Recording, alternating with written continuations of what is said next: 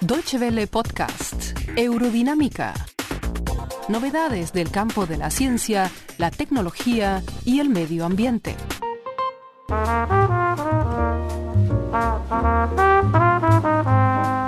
Cada año, durante las semanas previas a la Navidad y Año Nuevo, las ciudades alemanas se visten de luces. Los mercados navideños y las calles se inundan de luces cálidas de colores. Asimismo, millones de familias decoran sus casas, balcones y jardines con guirnaldas, estrellas y adornos luminosos de todo tipo. Irmela Colazo, de la Alianza del Medio Ambiente y de la Protección de la Naturaleza en Alemania, o Bund, según sus siglas en alemán, advierte que las tradicionales luces navideñas son un derroche de energía.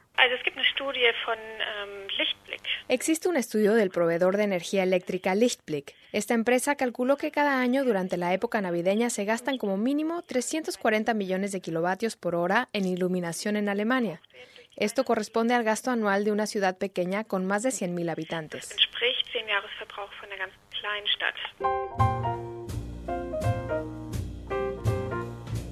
Ustedes están escuchando Eurodinámica, el podcast de ciencia, tecnología y medio ambiente de Deutsche Welle que también encontrarán en la página www.de barra ciencia. Hoy emitimos nuestro último programa y aprovechamos la ocasión para agradecerles su atención durante más de siete años. Las luces navideñas simbolizan esperanza y vida, y en el frío invierno crean un ambiente acogedor de unión y paz. Sin embargo, a veces la pasión por el adorno luminoso se puede tornar en una obsesión. En la norteña localidad de Kalle se encuentra la casa con la mayor iluminación navideña en Alemania. En 2014, Rolf Vogt instaló más de 450.000 luces en su propiedad, que incluso se ha convertido en una atracción turística. En el mes de diciembre, su factura de la luz asciende a unos 3.000 euros. Irmela Colazo explica que no es necesario renunciar completamente a la iluminación navideña para evitar contaminar el medio ambiente y cuidar el bolsillo.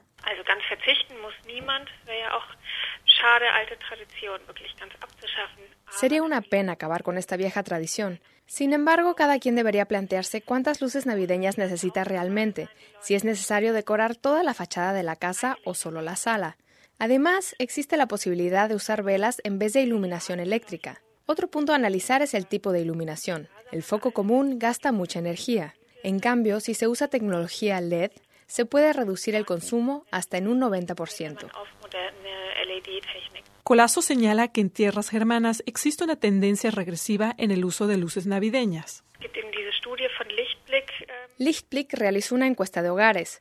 El estudio llega a la conclusión de que cada año las casas en Alemania se decoran con menos luces navideñas. Si esta tendencia es correcta, sería una tendencia muy positiva. Sin embargo, esto solo aplica para la iluminación al interior de las casas. En el exterior, el uso de luces de Navidad va en aumento. Irmela Colazo también recomienda no dejar encendidas las luces navideñas todo el tiempo. En las noches, por ejemplo, cuando me acuesto, ni yo ni mis vecinos vemos las luces, entonces no tiene mucho sentido dejarlas encendidas. Existen reguladores automáticos con los que puedo determinar la hora exacta a la que quiero que se prendan y se apaguen.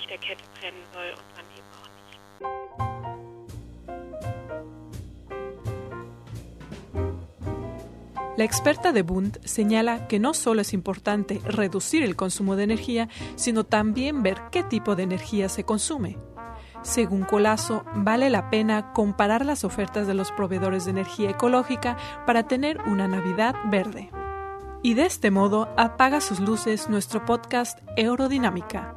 Debe les agradece que nos hayan acompañado durante más de siete años en nuestro viaje por el mundo de las ciencias.